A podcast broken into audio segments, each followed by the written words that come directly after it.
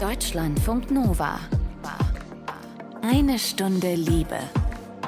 Mit Till Opitz.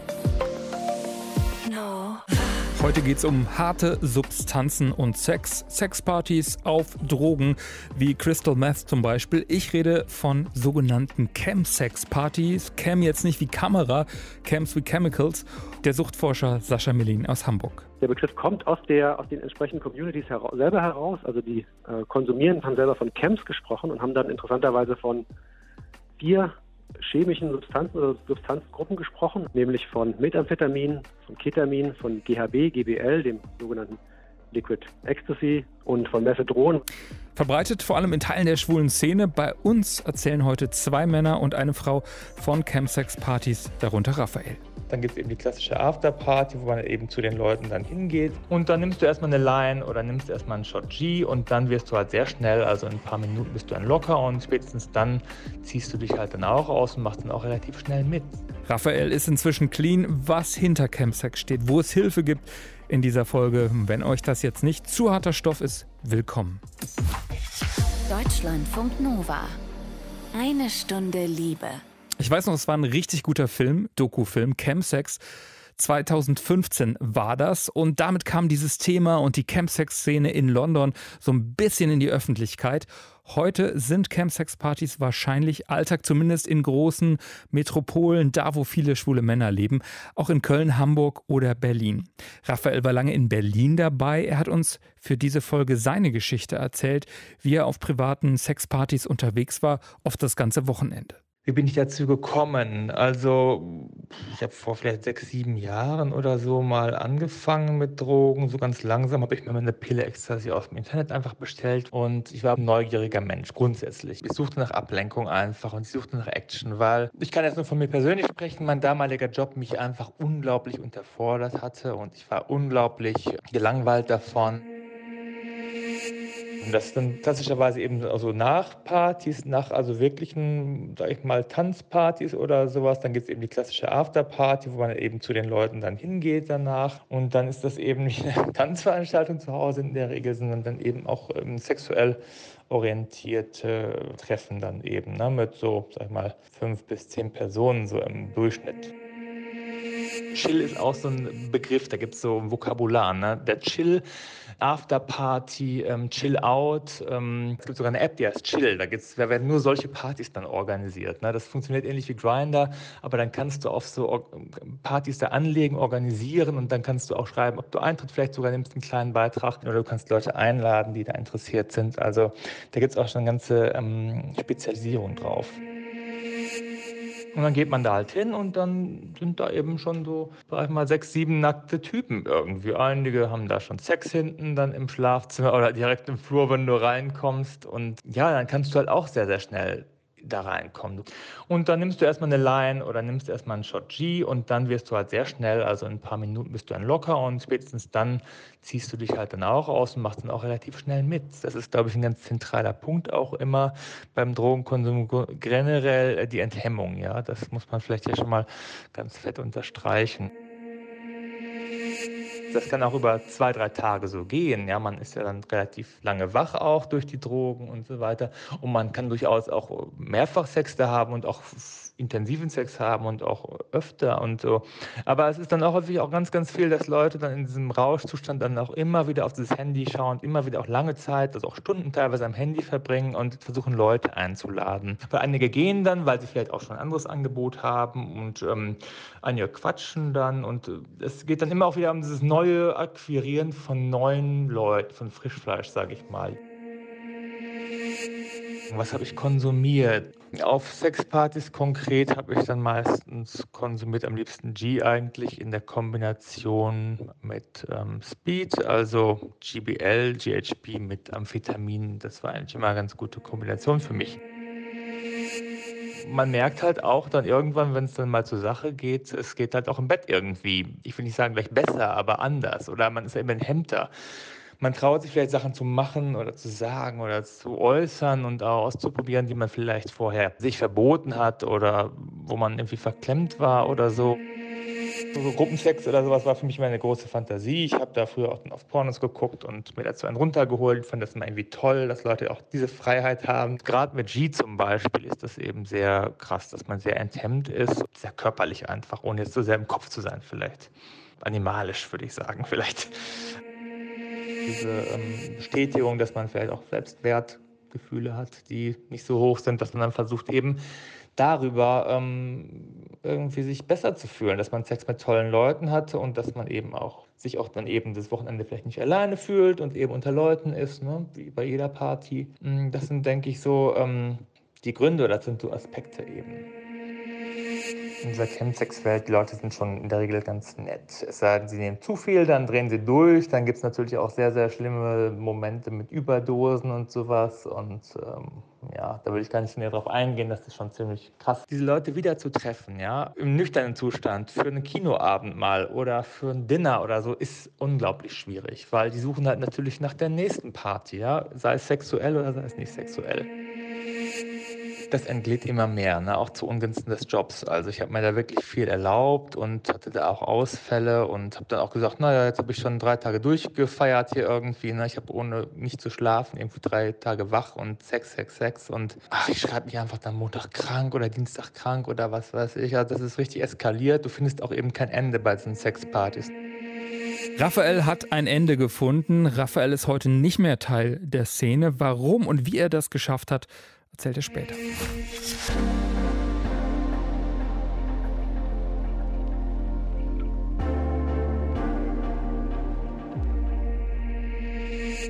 Mal ehrlich, Sex, Drugs, Rock'n'Roll, an sich ist das ja auch wirklich nichts Neues. Chemsex ist aber schon eine Sorte härter, hat mehr Abhängigkeitspotenzial. Es geht um krasse Drogen zum Teil, wie Crystal Meth.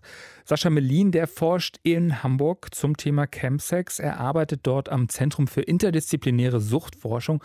Und ich habe ihn gefragt, wie Chemsex, Chemsex-Partys überhaupt definiert wird. Also ich stelle relativ häufig fest, auch mit, äh, bei, mit Kollegen, auch mit Praktikern aus der Suchthilfe, dass häufig gar nicht mal so ein genaues Verständnis darüber besteht, äh, was mit Chemsex eigentlich gemeint ist. Der Begriff kommt aus, der, aus den entsprechenden Communities hera selber heraus. Also die äh, Konsumierenden haben selber von Chems gesprochen und haben dann interessanterweise von vier chemischen Substanzen oder Substanzgruppen gesprochen, also von Methamphetamin, von Ketamin, von GHB, GBL, dem sogenannten Liquid Ecstasy und von Methadron, was in Deutschland keine so besonders große Rolle spielt. Also vier wirklich spezifische chemische Substanzen und das im Zusammenhang mit Sexpartys. Vor allem aus dem Kontext von bestimmten schwulen Lebenswelten, die vor allem auch durch eine immense Stigma-Erfahrung geprägt sind.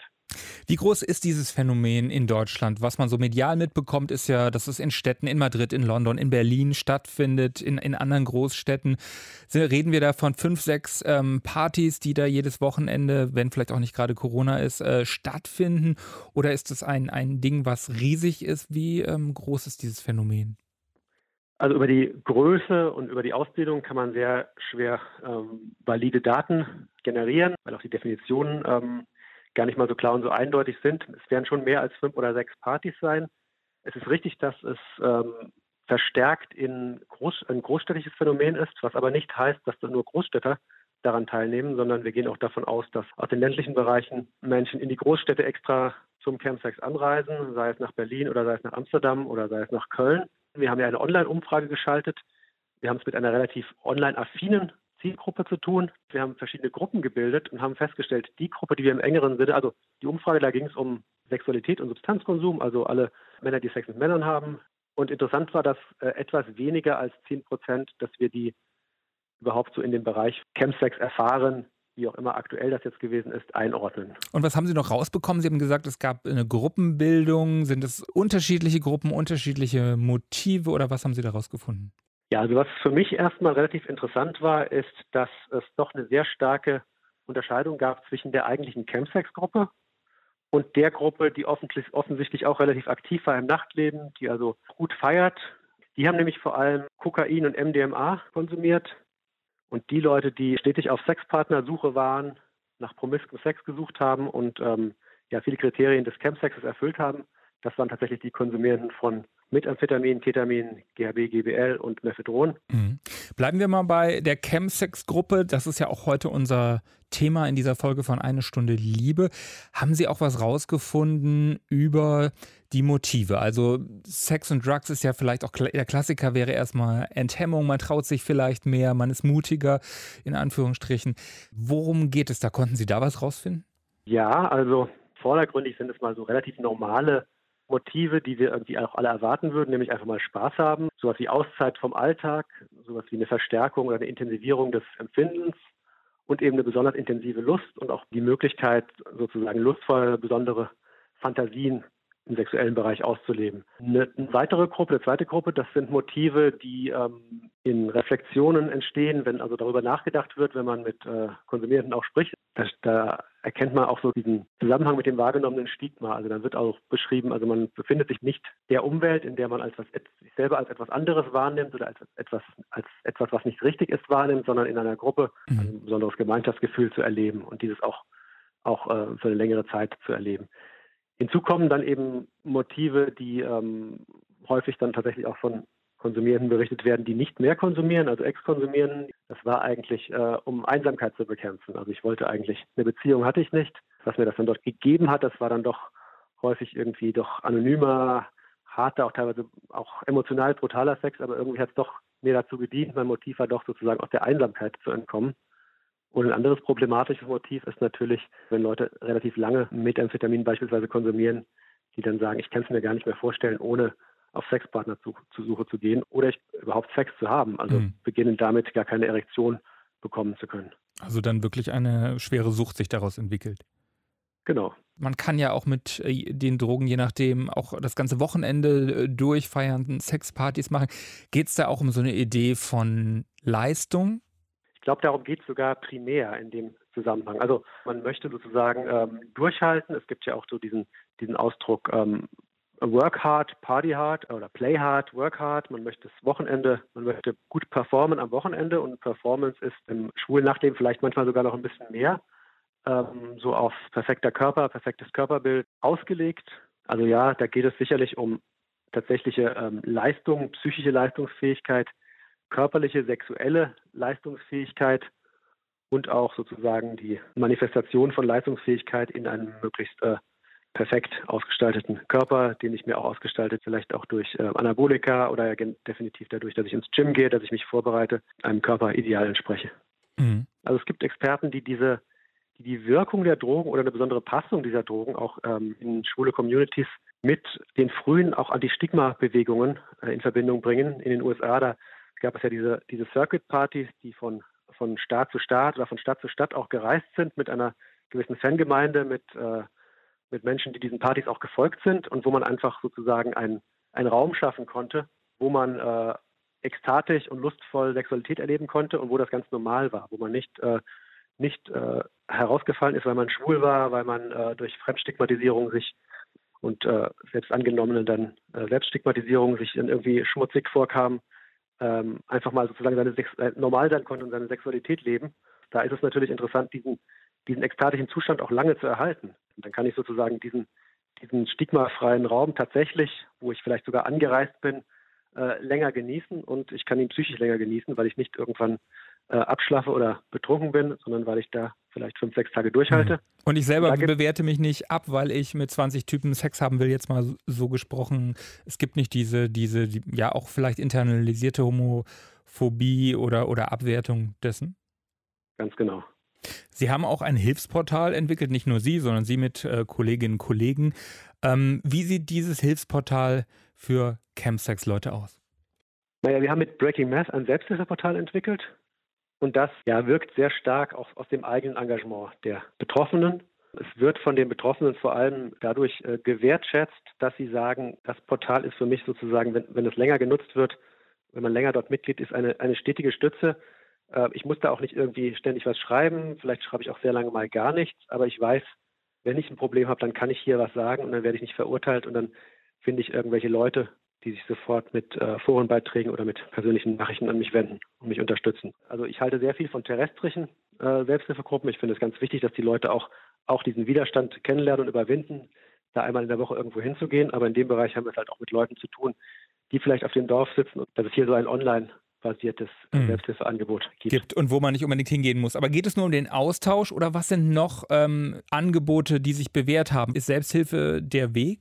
Also Selbsthilfe ist nicht der Weg.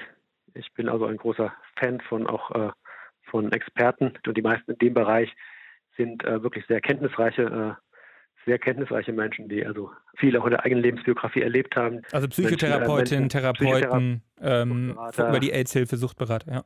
Beispielsweise, genau, über die AIDS-Hilfe. Das ist ja auch recht interessant, dass dort wirklich äh, äh, ganz tolle Leute sitzen. Ähm, wenn Sie sich jemanden vorstellen, einen ganz jungen Mann, der, der vielleicht kurz nach dem Coming-out nach Berlin kommt, ähm, woher soll der wissen, dass er gleich sozusagen akzeptierend mit äh, Chemsex-Themen bei der deutschen AIDS-Hilfe richtig ist?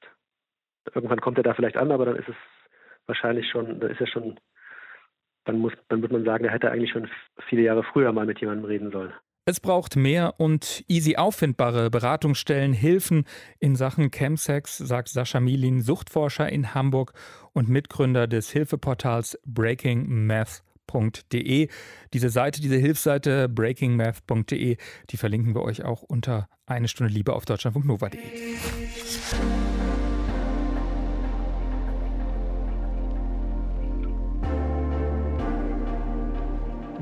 Raphael, habt ihr schon gehört, der war in Berlin äh, ja eine Zeit lang fast jedes Wochenende unterwegs. Äh, auf privaten Campsex-Partys, sogenannten Chill-Outs, äh, hat er abgehangen und Sex gehabt. Raphael ist seit einiger Zeit clean und was ich persönlich total krass und stark finde, der hat es da selbst geschafft, raus aus diesem ja wahrscheinlich doch ein bisschen Hamsterrad. Mit Hilfe anderer Menschen und einer Psychotherapie hat er uns erzählt. Ja, seit zwei, drei Jahren ähm, bin ich ja da raus aus diesem ganzen Thema und das ist auf mein Privatleben sehr übergeschwappt. Das ist ja mein Privatleben, aber das klingt jetzt so. Aber es ist auf mein, sag ich mal, nicht High-Leben oder nicht Partyleben sehr übergeschwappt. Also ich habe da die Arbeit geschwänzt, war immer übermüdet, sah wahrscheinlich aus wie so ein Drogenzombie irgendwie auf der Arbeit auch. Aber gut, die Arbeitgeber hat es hingenommen und hat, wusste das natürlich auch nicht, aber hat es einfach angenommen. Ich habe da andere Krankheitsgründe vorgegeben und so weiter ich wusste immer, ich muss da irgendwie raus. Ja, das kann nicht mein Ende meines Lebens sein. Ja, mir war immer klar, ich fühlte immer äh, nach drei Tagen wach irgendwie und so vielen Drogen und so vielen Männern und so vielen Geschlechtskrankheiten und was weiß ich und so viele Antibiotika danach. Das kann nicht irgendwie der Ziel des Lebens sein, das Ziel des Lebens sein. Ich kann das nicht bis zum Ende meines Lebens machen, weil sonst wird das Ende meines Lebens sehr schnell kommen, vermutlich.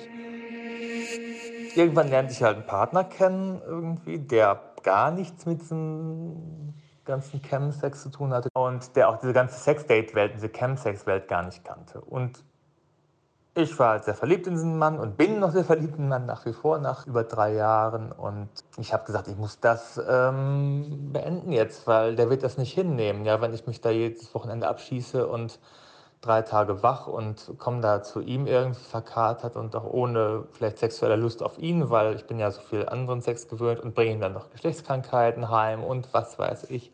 Ich wusste, ich muss damit aufhören, zu meinem eigenen Wohl. Mit dem Partner habe ich halt irgendwie ganz anderen Sex dann irgendwie auch kennengelernt und lerne ihn immer noch kennen eigentlich. Das ist ein langer Weg eigentlich auch aus der Sex-Date- und Chem-Sex-Szene rauszukommen. Aber ich habe Gott sei Dank das Glück, dass er sehr ähm, viel Geduld mit mir hat, sage ich mal. Und obwohl er diese ganze Szene nicht wirklich kennt, äh, mir eben auch die Zeit gibt, auch über ein Jahr Zeit gibt, äh, zu sagen, komm mal wieder auf deine Beine und ich vertraue dir, das wird alles gut. Und das ist eben für mich so der Grund gewesen, ja, eben, dass ich einen Mann habe jetzt, wo ich sage, ja, der ist, äh, den liebe ich wirklich und ähm, ich will für den und am Ende auch für mich, weil ich will den ja. Also ich opfere mich da nicht auf oder ich opfere da nicht etwas, was mir Spaß macht für den auf, sondern ich will den Mann aber einfach halten gerne. Ja? Ich möchte ihn jetzt nicht wegekeln und ich will das für mich machen. Und ich weiß auch, dass es mir am langen Ende besser tut, nicht so oft oder vielleicht gar keine Drogen mehr zu nehmen. Und ähm, ja, das ist der einfache und doch so komplexe Grund. Und seitdem arbeite ich hart daran und es funktioniert aber auch erstaunlich gut mit den richtigen Personen um einen herum, da eben auch wieder rauszukommen. Also ich habe immer gewusst und geglaubt, ich muss damit aufhören und es ist dann irgendwie auch peu à peu, ohne dass ich jetzt, sage ich mal, richtig krasse Therapie gemacht hätte oder war zwar bei einem Psychotherapeuten, aber ich war jetzt in keiner Klinik oder so, Gott sei Dank, ähm, dass ich es geschafft habe, da eben rauszukommen. Es hat zwar einen kleinen Bremsweg gehabt und auch kleine Fehltritte meinem Partner gegenüber, das weiß er auch.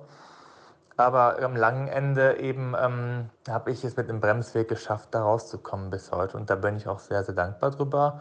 Und ich vermisse das auch nicht. Es kommt zwar schon mal vor, dass ich vielleicht mal so ein Porno gucke, wo so eine Orgienszene vielleicht vorkommt, aber es ist jetzt nicht so, dass ich sehr vermisse, auf die Schille auszugehen, muss ich ehrlich sagen. Danke für die Ehrlichkeit. Raphael hat unserem Reporter Dennis Adjeman seine Campsex-Erfahrungen aus der Hauptstadt erzählt. Das ist so ein rein schwules Thema, Campsex-Partys oder nicht. Darüber da wird gestritten, ob das wirklich ein Phänomen ist, nur in dieser Szene. Auch Fachleute sind sich da nicht so ganz einig. Und wir haben ja eben schon von dem Suchtforscher gehört, dass sich da auch einzelne Szenen unterscheiden in Drogen, in Substanzen und für was sie dann so genommen werden. Für diese Folge haben wir eine Frau gefunden oder eine weiblich gelesene Person, Melanie genau genommen. Sie hat eine Zeit lang Sex mit Substanzen kombiniert, zum Beispiel G genommen, freiwillig. G ist auch bekannt ja als K.O.-Tropfen GHB oder GBL. So richtig, sag ich mal, in die Party-Camp-Sex-Szene bin ich halt durchs Feiern gekommen, eben durch, ja, vor allem Techno-Partys, Sex-Positive-Partys. Da waren eigentlich so alle Substanzen mit dabei, natürlich so vor allem G, äh, was ja auch sehr animiert dazu, aber auch sowas wie Poppers so das erste Mal Sex auf G war halt schon so ein Wow-Erlebnis. Ne? Also es ist schon, wenn man so vorher dachte, okay, Sex auf Ecstasy oder weiß ich nicht, äh, Alkohol ist krass, dann kann man das ungefähr so mal 1000 potenzieren und dann dachte ich mir so, okay, das ist schon krass. Das Problem ist nur, dass man es dann ohne sehr, sehr schwierig ist, weil die Messlatte sehr hoch liegt.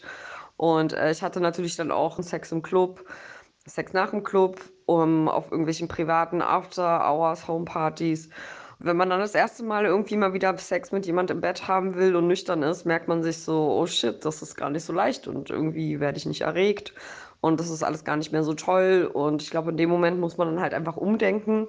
Und ähm, das hat eine Weile gedauert und das war auch echt gar nicht leicht. Ich glaube, darüber muss man sich auch bewusst sein. Aber mit meinem jetzigen Partner hat das halt funktioniert, dass äh, wir das halt beide nicht gemacht haben weil wir uns auch in einem Rahmen kennengelernt haben, in dem wir auch gar keine Drogen hätten nehmen können. Äh, dadurch hat sich das ganz gut ergeben und ich habe tatsächlich dann einfach Sachen adaptiert, die ich von Sexpartys kannte, also einfach so ein bisschen dieses ganze Kinky-Ding und habe dann gemerkt, dass es nüchtern auch sehr, sehr gut klappt. Und gerade in der Anfangszeit, wenn der Sex super aufregend ist, habe ich dann gemerkt, okay, man, man braucht das alles gar nicht. Also die Hormone im Kopf, die knallen schon genug rein, dass man eigentlich die ganzen Sachen gar nicht braucht. Ja, dadurch bin ich da halt auf jeden Fall so rausgekommen. Und natürlich sind auch Erlebnisse passiert. Also gerade auf G, wenn du da mal ein bisschen am Wegschmieren bist und du merkst, das Gegenüber merkt das eigentlich auch, aber man macht halt einfach weiter, weil es halt geil ist. Das sind dann Situationen, die im Nachhinein wirklich ein bisschen schwierig waren. Ja, also solche Erlebnisse hatte ich, hatte ich auch, wo ja, man dann teilweise vielleicht sogar bewusstlos war und äh, derjenige hat halt weitergemacht und äh, da fragt man sich im Nachhinein schon, okay, was, was, was war das jetzt? Filmrisse auf G sind möglich. Es können sogar schwere Traumata die Folge sein, haben uns Fachleute für eine ältere Folge schon mal gesagt zum Thema Chemsex. Melanie jedenfalls, die sagt heute, sie braucht das alles nicht mehr für guten Sex. Deutschlandfunk Nova. Eine Stunde Liebe. 2018, da haben wir in Eine Stunde Liebe zum ersten Mal berichtet, ausführlich über Chemsex, Chemsex-Partys. Und damals, ich kann mich da noch ziemlich gut dran erinnern, das war in so einem Park draußen, habe ich Norbert getroffen in Köln. Und mich hat damals ziemlich äh, beeindruckt, wie er von seiner Sucht und von seiner Therapie erzählt hat. Das Ganze war medial noch nicht so groß, es war noch ein gefühlt größeres Tabu als heute. Bei ihm, bei Norbert, hat das mit 30 alles angefangen, mit einer HIV-Diagnose und dann eher leichten Drogen am Anfang. Also anfangs war es wirklich nur so ein bisschen ein, ein Joint rauchen, um so ein bisschen Entspannung zu erfahren, um zu sagen dann, ja, wir haben ein schönes, entspanntes Wochenende. Viele Sexualpraktiken dann einfach auch, ja, entspannter oder schmerzfreier erleben zu können hat sich dann so mit der Zeit dann so ein bisschen äh, erweitert, dass man sagte, okay, ich habe eine E oder ich habe einen Drip oder was auch immer dann dabei. Der, der Geist noch ein bisschen mehr angespornt, so ein bisschen zu fliegen in der Szenerie als äh, Flugstoffe benannt, beziehungsweise dann so die große Suche nach dem Flugbegleiter. Heute nutzt du die Substanzen alle nicht mehr. Wann war für dich so der Moment, wo du gemerkt hast, hier stimmt was nicht, ich brauche vielleicht Hilfe? Der Moment, also ich war während meiner ganzen Konsumzeit, war ich im Berufsleben, also sprich, ich habe von Montag bis Freitag gearbeitet. Am Wochenende war meistens so der Konsumtag. In der ersten Zeit oder ohne Crystal Meth war das alles noch relativ problemlos. Da konnte ich auch einen guten, meinen, meinen Berufsalltag gut gestalten. Das war überhaupt kein Problem.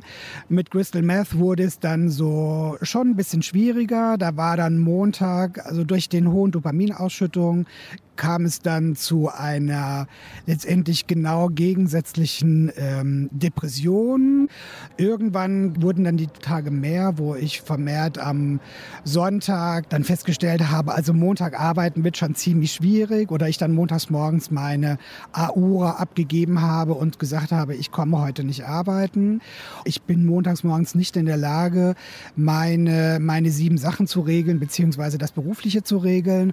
Und dann hat bei mir mir zum Glück irgendeine ein Neuron im Kopf gesagt, ich glaube, hier musst du jetzt mal was ändern. Das Ganze ist ja auch ziemlich schambehaftet. Es geht hier um Sex, es geht um illegale Drogen. Wo hast du dir dann Hilfe geholt? Ich hatte da zum Glück einen, einen Arzt, der mich auch so ein bisschen darauf aufmerksam gemacht hat und gesagt hat, hm, ich glaube, da ist irgendwas nicht so ganz in Ordnung, das solltest du vielleicht mal tun.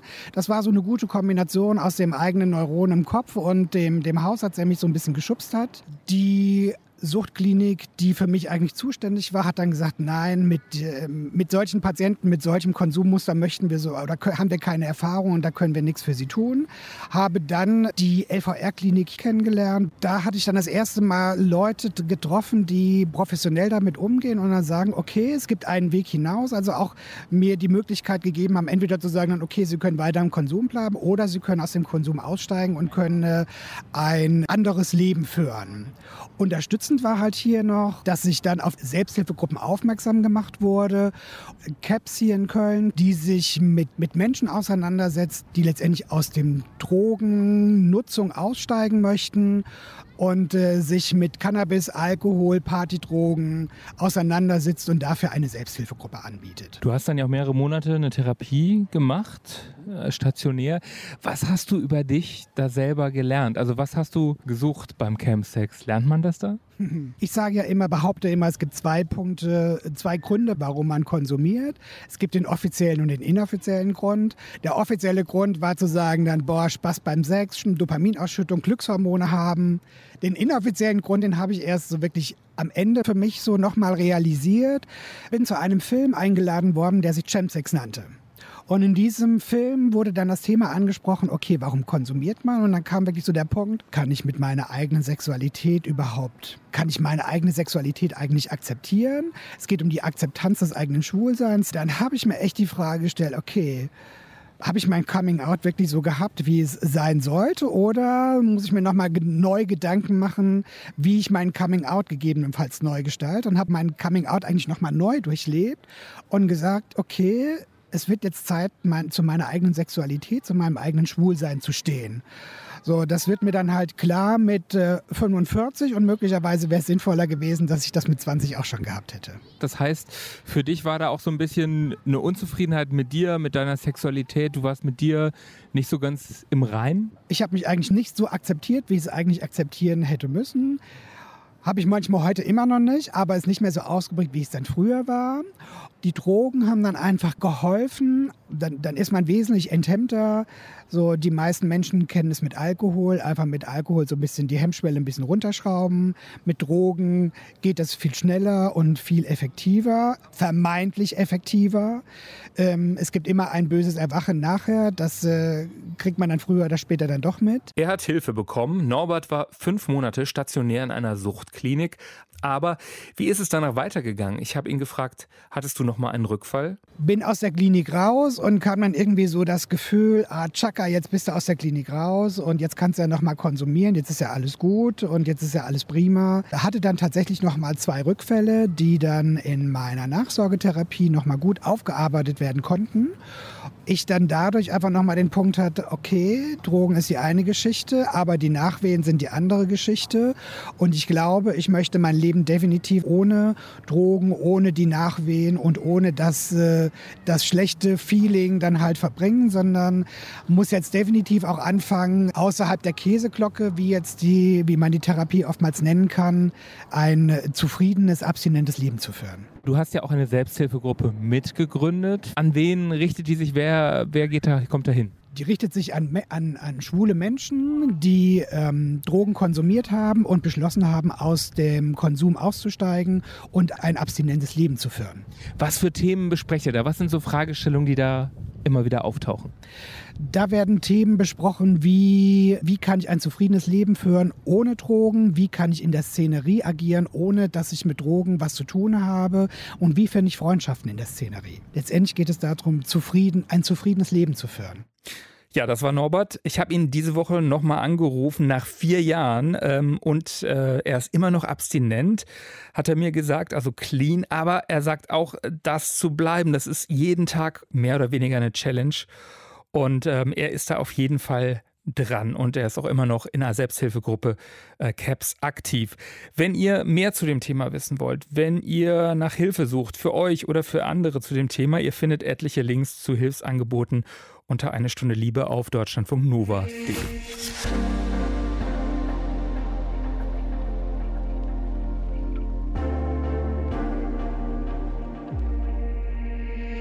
So, zum Schluss noch Zeit fürs Liebestagebuch und äh, Non-Monogamie oder Polyamorie, also Liebesbeziehungen zu mehreren Menschen gleichzeitig. Ich muss ja sagen, Polyamorie, das klingt in der Theorie immer voll vorne, progressiv, easy, alle haben sich lieb so, aber funktioniert das auch im Alltag? Bei Cleo ist es so, die lebt nicht monogam und das polyamore Leben äh, läuft, würde ich sagen. Die Beziehung zwischen Jakob und mir geht jetzt schon mehrere Jahre und mittlerweile bin ich auch an dem Punkt angelangt und sind er und ich auch an dem Punkt angelangt, dass wir das eine Beziehung nennen. Eigentlich wohne ich ja mit meinem Partner Roman zusammen. Äh, Roman und ich sind seit über sieben Jahren zusammen und wir leben seit sechs Jahren zusammen in einer gemeinsamen Wohnung.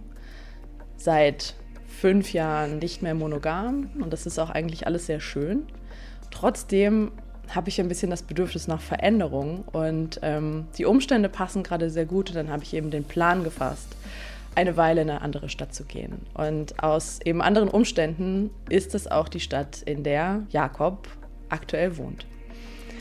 Wir haben, wenn wir uns gesehen haben, oft darüber auch uns ausgetauscht, dass wir andere Menschen sehen, ähm, was wir an anderen Leuten attraktiv finden. Ich habe ihm auch immer viel von Roman erzählt und das war auch immer sehr ja, also es war nie unangenehm, das miteinander zu teilen. Und was er mir auch erzählt hat, dass er seit ein paar Monaten eine Frau datet, die offensichtlich für ihn was ziemlich Besonderes ist. Ähm, weil er hat ihren Namen verwendet und ähm, er hat davon erzählt, dass sie im Urlaub waren. Und ich saß da und habe gemerkt, das sticht.